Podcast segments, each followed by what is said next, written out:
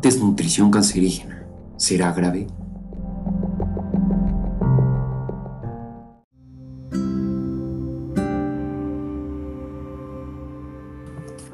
Hola a todos los que nos escuchan, muchas gracias.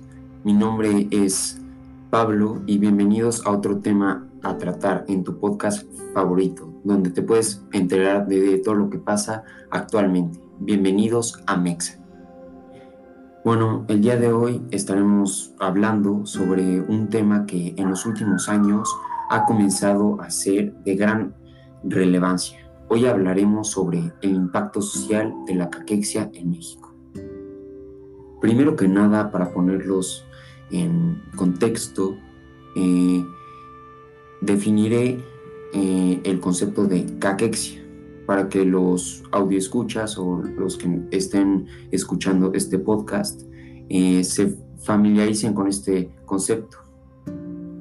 De acuerdo con la información obtenida de Robert Peter Gale, la caquexia es una enfermedad que trae implicaciones al sistema digestivo, generalmente causada por el cáncer. Y bueno, la causa principal de la anorexia en esta enfermedad es por la disminución en la síntesis de proteínas.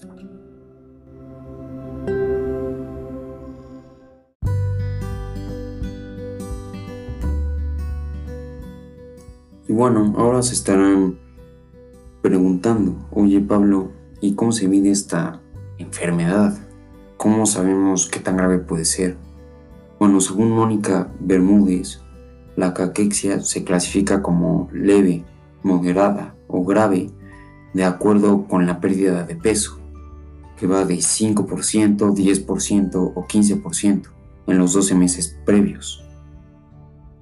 Aunque en la práctica clínica resulta difícil contar con los recursos para evaluarla de forma correcta, la pérdida de peso es indicativa y de hecho se considera un indicador predictivo de morbilidad y mortalidad en estos casos.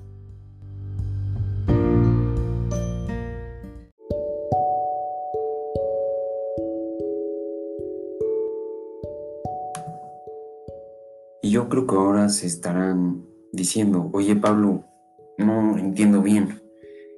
¿Qué diferencia tiene la caquexia con la desnutrición convencional? Bueno, radio escuchas. Esta pregunta puede ser contestada muy fácil, ya que, según Robert Peter Gale, la caquexia puede ser diferenciada de esta otra, eh, ya que hay una pérdida acelerada del músculo esquelético, en lo que en la desnutrición convencional pasa en menor medida. Ahora, ¿quién tiene más posibilidades de contraerla? Hombres, mujeres. Bueno, según la información de Dana Aline Pérez Camargo, el 56% correspondió al grupo de mujeres, mientras que el 44% a de hombres. Por lo general, los síntomas de un paciente con caquexia son la pérdida de apetito, náusea, vómito, diarrea, boca seca y dolor.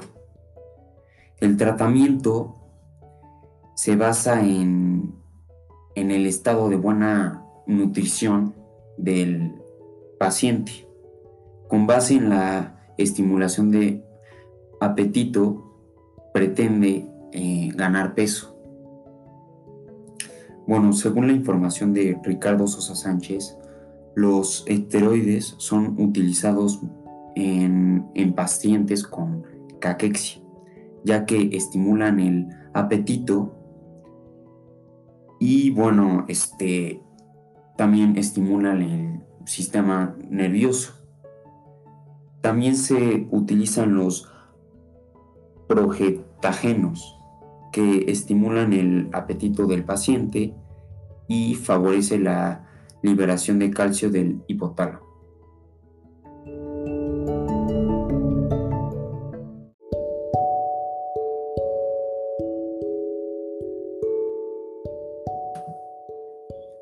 Conclusión a este podcast, la caquexia es un síndrome que se debe de tratar.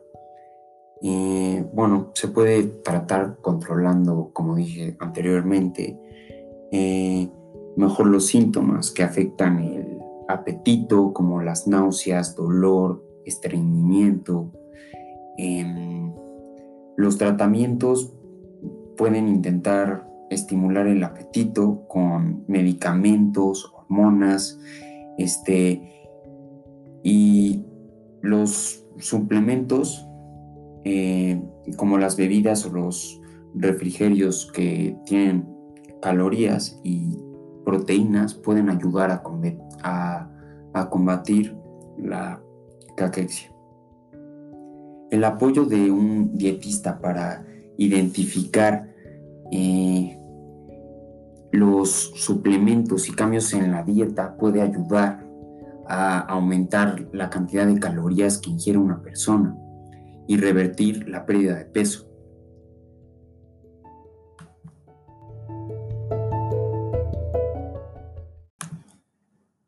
Muchas gracias por escuchar este podcast. Los invito a que sigan escuchando y sintonizando nuestros podcasts de nutrición. Yo soy José Pablo Sánchez y nos vemos a la próxima.